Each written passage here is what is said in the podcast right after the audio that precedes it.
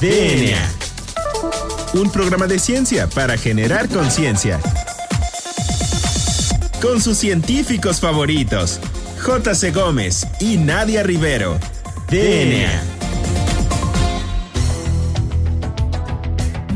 Hola, hola, ¿qué tal? Bienvenidos a DNA, un programa de ciencia para generar conciencia. Yo soy el doctor Carlos Berjan y me acompaña como cada jueves la doctora Nadia Rivero. Nadia, ¿cómo estás? Hola Juan Carlos, muy buenas tardes. Pues estoy muy contenta, estoy muy emocionada porque el día de hoy tenemos un programa que yo creo que les va a interesar muchísimo a todos nuestros radioescuchas.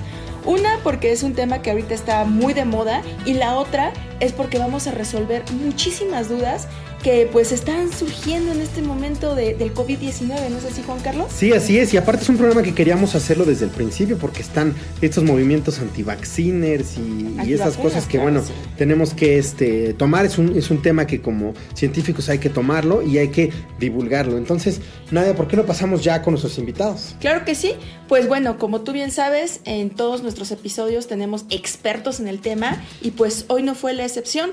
El día de hoy nos acompañan los doctores Rodrigo Romero Feregrino y el doctor Benjamín Madrigal Alonso, ambos que pertenecen a la Asociación Mexicana de Vacunología. Muy buenas tardes, doctores, ¿cómo se encuentran? Muy buenas tardes, aquí con gusto de participar.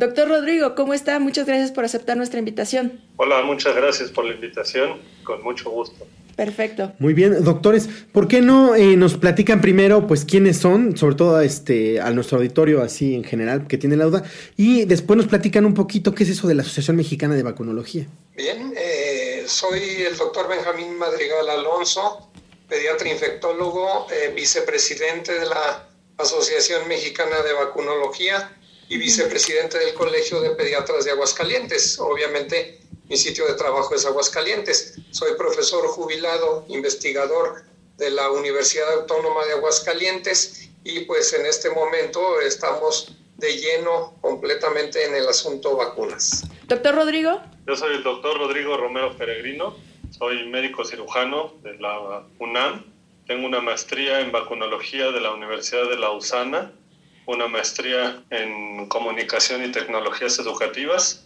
y una maestría en dirección de empresas en el IPADE. Y actualmente soy coordinador de la Asociación Mexicana de Vacunología. Muy bien, y en ese contexto, doctor, ¿qué es eh, la Asociación Mexicana de Vacunología? ¿A qué se dedica? La Asociación Mexicana de Vacunología es una sociedad académica y social sin fines de lucro. Tenemos 20 años de que se fundó la asociación y el único objetivo de la asociación es fomentar la vacunación, hacer todo lo posible para que la gente se vacune. Doctor Benjamín, ¿quiere sumar algo? Pues básicamente que para obtener estos logros, estos objetivos, estas metas, se trabaja en conjunto como un gran equipo que somos, nos integramos y pues básicamente participamos en la difusión del conocimiento acerca de vacunas entre población médica y entre población no médica trabajando continuamente para poder difundir y actualizar los conocimientos en relación a vacunas. Y bueno, pues ya entrando en materia de pues, vacunas y vacunología, ¿nos podrían decir para el público en general qué es una vacuna en general? ¿Por qué se llaman vacunas y cómo es que se desarrollan y ya llegan al producto final que pues nos aplican? El concepto vacuna, de hecho, viene el nombre precisamente de ahí, cuando Jenner empezó a vacunar contra la viruela. Eh, hablaba de que era una cepa de vaca, que bueno, entre otras cosas no fue totalmente, pero eh, cuando manejamos este tipo de concepto, una vacuna, se introduce en el organismo una sustancia, se introduce un organismo, obviamente no vivo completo, sino inactivado, atenuado, eh, que pueda participar en el organismo generando una respuesta. Y esa respuesta del organismo tiene que ser de protección al protegernos, nos protege tanto por dos rutas, ¿no? Básicamente inmunidad celular, inmunidad, la humoral es la que más conocemos, cuando nuestro cuerpo produce anticuerpos en contra de ese microorganismo o fracciones de ese microorganismo, que son las que van a generar esa respuesta protectora para el cuerpo. Esto, hablando de vacunas, estamos contemplando de que pues si Jenner, que ya obviamente ya falleció. El concepto de vacuna implica muchos años de conocimiento, muchos años de investigación, muchos años de participación. Aún cuando hoy en día, que es el gran problema con las vacunas que se están aplicando, se está trabajando este concepto desde hace muchos años. Hablamos desde 1990, por ejemplo, donde ya se trabaja la plataforma tecnológica eh, actual de vacunas basadas en RNA mensajero o DNA también de, por plásmidos. Es decir, em, hablando de vacunas, tenemos muchísimas, muchas vacunas y muchos tipos de vacunas, desde gérmenes atenuados, gérmenes inactivados o muertos, tenemos fracciones antigénicas, o sea, pedacitos de esos microorganismos que son los que van a participar en la vacuna, tenemos toxoides, que son toxinas trabajadas e inactivadas para que puedan generar una respuesta de protección sin causar enfermedad. Tenemos vacunas de muchos, muchos tipos de vacunas, ¿no? DNA recombinante, entre otras cosas. Es esta evolución la que ha marcado a lo largo de muchas decenas de años eh, la protección para la población. Y si contamos en este tipo de situaciones la protección que han dado las vacunas, podríamos decir que hay dos cuestiones de salud que básicamente han salvado centenas de millones de vidas. Y esto quiere decir, uno, agua potable, para empezar. Y segundo, el desarrollo de vacunas. Muy interesante, doctor. Y eh, en ese contexto, ¿cómo, digamos brevemente y para el público, cómo se desarrolla una vacuna? Una vacuna tiene varias fases de desarrollo. Desde una fase que le llamamos preclínica, que se está en el laboratorio y se busca qué sustancia o qué parte del microorganismo o qué gen es la que, lo que puede generar una reacción inmune que sea protectora contra el organismo.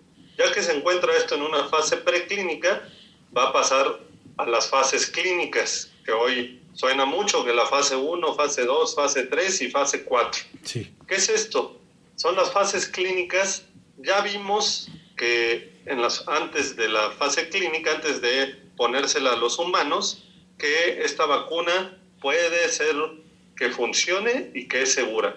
Entonces, en la fase 1 y 2, en la fase clínica, se va a probar en humanos que la vacuna es segura y se empieza a tener datos de eficacia porque es en un número reducido de personas para ver que la vacuna no haga daño en humanos y sí esté causando una respuesta protectora contra el microorganismo que queremos. Y la fase 3, que es una fase más grande y más tardada, porque se necesita mucho más gente para evaluar que la vacuna sea eficaz. Eso quiere decir que la vacuna proteja contra lo que queremos que proteja. En el caso de COVID, que lo que estamos aplicando en la vacuna haga las defensas necesarias para proteger contra el COVID. Y luego hay una fase 4, que nadie habla de esa, se llama la fase post-comercialización. Después de que la vacuna ya está, se está aplicando, se está vendiendo, la están aplicando los gobiernos, se sigue evaluando que sea segura y que sea eficaz durante todo el tiempo. Y esa es la última fase, que es la fase 4, que durante todo el tiempo estamos checando que las vacunas sean seguras y eficaces. Oigan, y bueno, ustedes insisten, insistieron mucho en esta parte acerca del tiempo que tarda el desarrollo en una vacuna, que son periodos muy prolongados. En el caso de la vacuna de COVID-19 fue aproximadamente un año en el desarrollo hasta que se aplicó. De hecho, hasta decían que se habían autorizado de manera emergente, eh, bueno, de emergencia, los protocolos para que se pudiera administrar en toda la población. Pero hay más investigación de más de 30 años este, para poder llegar a esta vacuna contra COVID. ¿Qué le dirían ustedes a todos nuestros radioescuchas que dicen que esta vacuna se desarrolló muy rápido, entonces que no sería muy confiable aplicarla en la sociedad? El asunto, poco tiempo, habría que considerar qué es, ¿no? Si en un momento dado y en un inicio mencionábamos el hecho de que esta tecnología de la, una de las actuales vacunas empezó a manejarse desde 1990, podríamos considerar que estamos hablando ya de muchos años. Claro. Bastantes años para manejar la tecnología. Específicamente para el virus, hay una cosa a favor de todo esto. Se empezó a estudiar el SARS-CoV eh, desde que pasó en aquellos inicios de este, de este siglo, cuando se presentó el, el SARS-CoV eh, el 1, si es que le ponemos un número, y unos años después con el MERS, que también generó padecimientos. Es decir, se empezó a investigar todo lo relativo al virus, cómo era el genoma, cómo se trabajaba, cómo se podía participar en ello, y después de esto llega esta pandemia. En esta pandemia, afortunadamente, tenemos otro punto vital que se llama tecnología avanzada. La tecnología avanzada permite disminuir tiempos, tiempos en la elaboración de cualquier vacuna. Esto mismo hizo que se desarrollaran ya diferentes plataformas tecnológicas para poder eh, tener acceso a vacunas viables para el ser humano. Y si lo viéramos así, en este momento se siguen trabajando muchísimas vacunas contra SARS-CoV-2. ¿Qué pasa con esto? Tenemos más de 200 sitios en donde se está trabajando la vacuna a nivel mundial. Y con la tecnología actual podremos decir que tendremos distintas vacunas para estar manejando esta, esta pandemia como una situación emergente. El por qué se maneja una vacuna emergente, pues de una u otra manera, si están en fase 3, quiere decir que ya pasaron por su aplicación a poca cantidad de humanos Después de esto fue seguro en ellos y pasaron a la fase 2. Al pasar la fase 2, de cientos de humanos pasa a miles de personas su aplicación. Y como decía el doctor Rodrigo Romero, va a pasar a la fase 4 finalmente. ¿Qué es esto? El seguimiento de la vacuna. Es decir, si hablamos de cientos de miles de, de aplicación fase 3, entonces tenemos que trabajar para ello y la situación es clara no es poco tiempo el que se ha trabajado en esta vacuna, es el adecuado. Perfecto. Bueno, pues entonces este, vamos a dejar hasta aquí esta primera parte de la entrevista. No se despeguen de su radio, ya regresamos. Volvemos en menos de lo que tus genes se traducen a proteínas.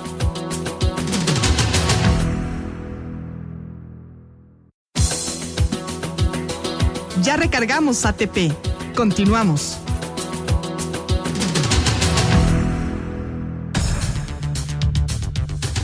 Muy bien, pues ya regresamos a DNA. Recuerden que estamos en este especial de eh, vacunología, hablando con eh, los doctores Rodrigo Romero Feregrino y el doctor Benjamín Madrigal Alonso, ambos de la Asociación Mexicana de eh, Vacunología. Entonces, doctor, hablábamos que nos decía que hay muchos tipos de vacunas. y que existen algunos casos ya de éxito.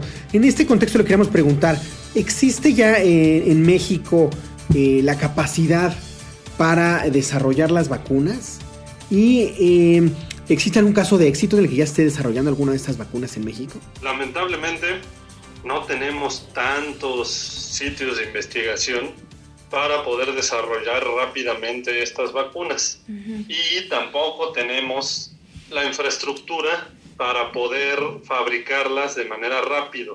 Entonces eso lo tuvimos hace algunos años, pero se ha ido perdiendo y lo que esperamos y la Asociación Mexicana de Vacunología espera y fomenta es que después de lo que estamos viviendo hoy se vuelva a invertir en la vacunación en México, no solo en comprar vacunas, sino en desarrollarlas, en fabricarlas y en poder hacer todo el proceso para poder tener nuestras vacunas y no estar expensas del mercado mundial que pues puede hacer que sea más complejo poder acceder a estas vacunas porque todo el mundo las quiere.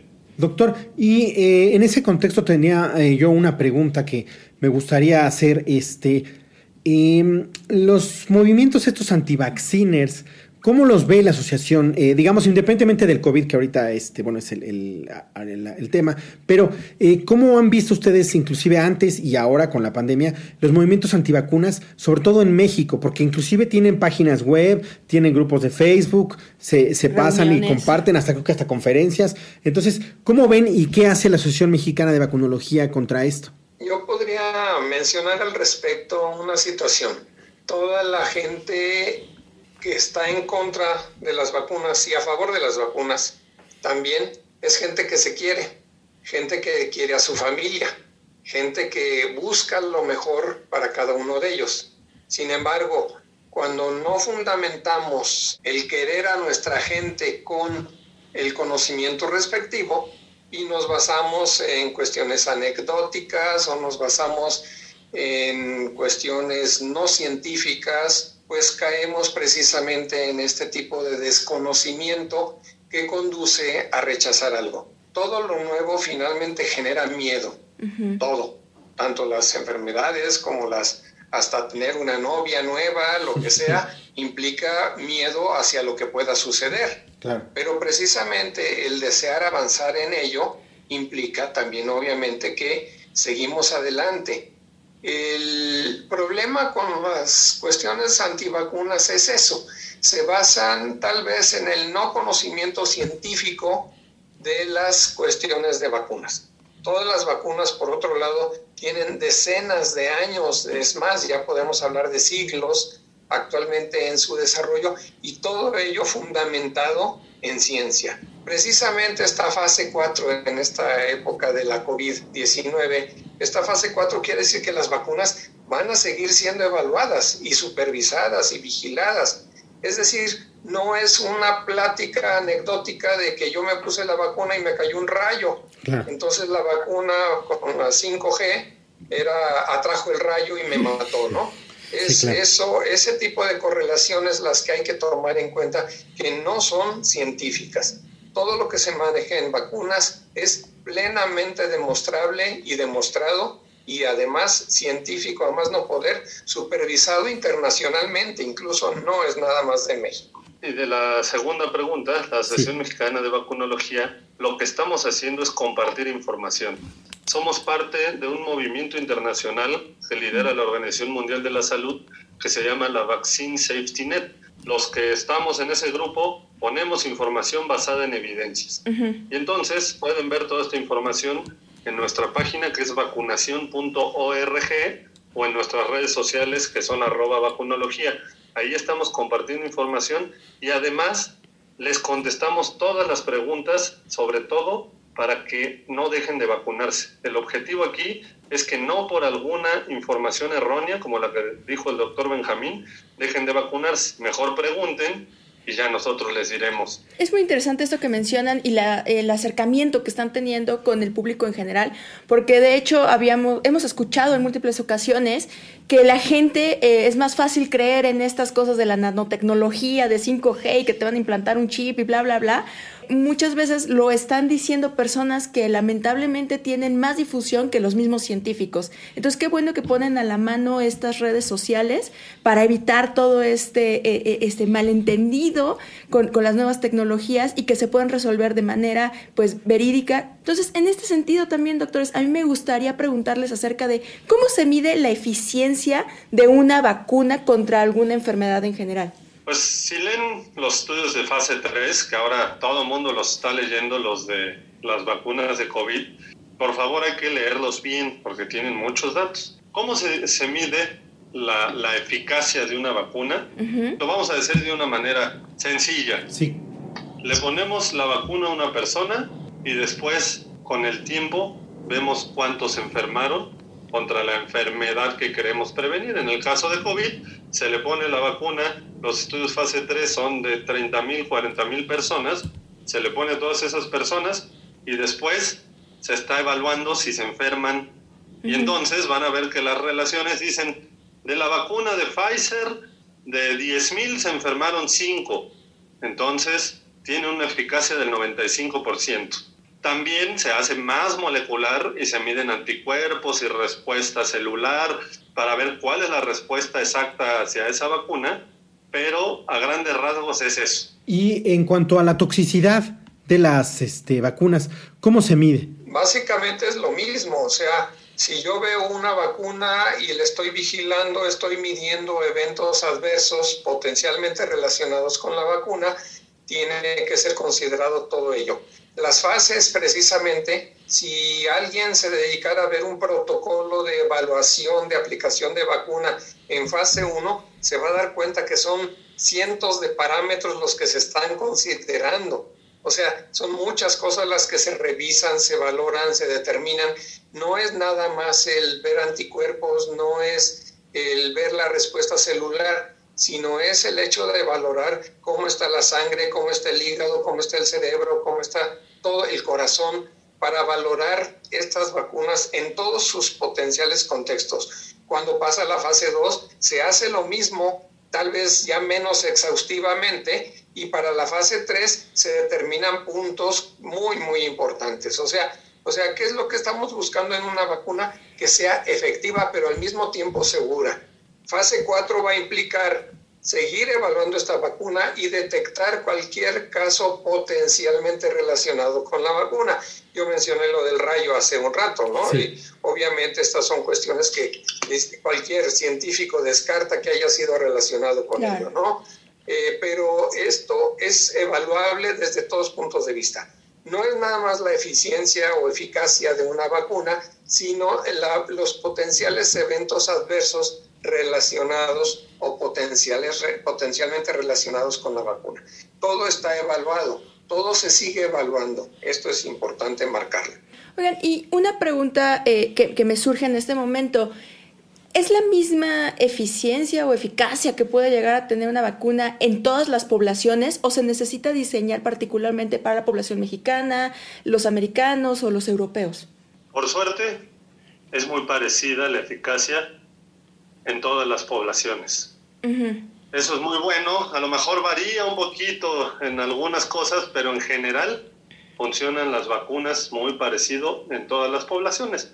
Y para evaluar si cambia esto, van a ver que los protocolos son diseñados y se hace una parte en Estados Unidos, otra parte en México, otra parte en Brasil, en China, para tener un contexto de todos lados, pero con lo que ya sabemos de las otras vacunas que hemos utilizado, que son alrededor de 25 vacunas que hoy tenemos para prevenir 25 enfermedades infecciosas, se ha demostrado que las vacunas funcionan casi igual para todos gracias a que nos vacunamos, ya no vemos enfermedades como el sarampión, polio, tétanos, difteria, tosferina, rubiola, etcétera, etcétera.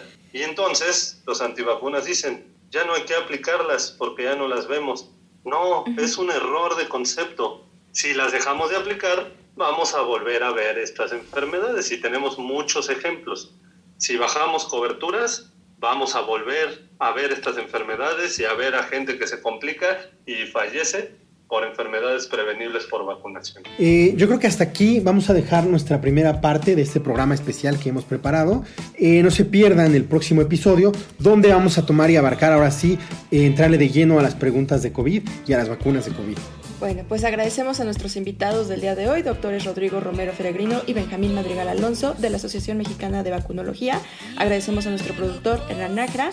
Y bueno, yo soy la doctora Nadia Rivero. Yo soy el doctor Carlos Berjan. Y esto fue DNA. DNA.